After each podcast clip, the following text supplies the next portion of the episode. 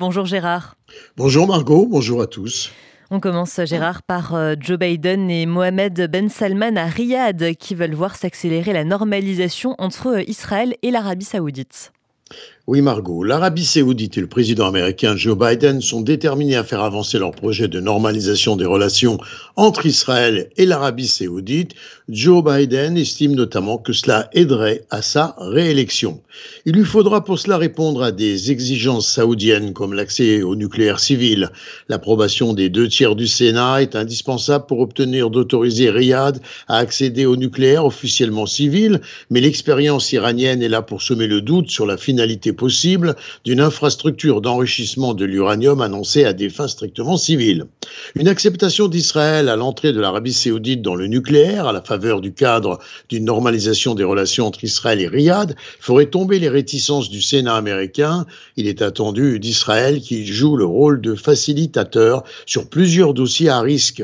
Riyad attend en effet une normalisation rapide avec Israël pour accélérer le développement de projets qui imposent un décollage technologique de l'Arabie l'Arabie saoudite, Israël pourrait jouer un rôle dans ce domaine. Mais surtout, dans l'élan de la normalisation, Riyad se préserverait d'une suite de refus possibles de Jérusalem, notamment quant à l'achat d'armes sophistiquées américaines au profit des forces saoudiennes, ce qui pourrait bouleverser le principe de supériorité stratégique régionale d'Israël.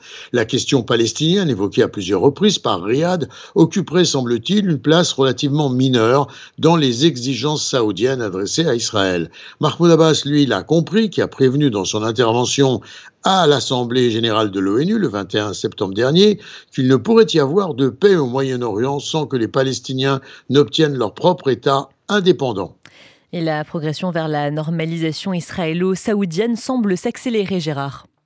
Absolument, le tourisme est un pont entre les nations, a déclaré Chaim Katz, le ministre israélien du tourisme, arrivé hier en Arabie saoudite pour un événement des Nations unies, se félicitant d'être le premier ministre israélien à diriger une délégation officielle dans le royaume, selon son bureau, une visite de deux jours dans le cadre d'un événement de l'Organisation mondiale du tourisme des Nations unies, l'OMT, Rappelons qu'en mars de cette année, l'Arabie saoudite avait refusé de délivrer des visas à une délégation israélienne pour un événement similaire de l'OMT, c'est-à-dire qu'Israël et l'Arabie saoudite se rapprochent donc cette fois effectivement d'un accord de normalisation.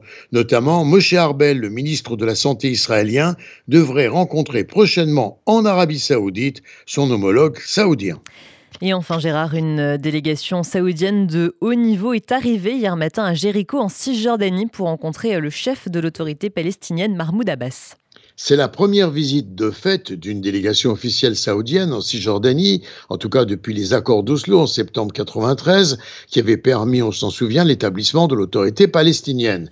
La délégation est dirigée par l'ambassadeur saoudien en Jordanie, Naïef al-Soudari, nommé le mois dernier premier ambassadeur non résident de Riyad en Palestine et premier consul général non résident de Riyad à Jérusalem-Est. Il présentera dans quelques jours sa lettre de créance officielle au président Mahmoud Abbas après une réception au ministère des Affaires étrangères par le chef de la diplomatie palestinienne, Riyad al-Maliki. L'Arabie saoudite renoncerait à son exigence antérieure de la création d'un État palestinien avant toute normalisation avec Israël. Quant au Premier ministre Benjamin Netanyahu, il a consacré une grande partie de son discours à l'ONU dernièrement à vanter l'accord possible avec Riyad et ses effets sur la région, estimant qu'il encouragerait les autres États arabes à normaliser leurs relations avec Israël et améliorerait les perspectives de paix avec les Palestiniens. Gérard Benamou en direct de Tel Aviv pour RCJ.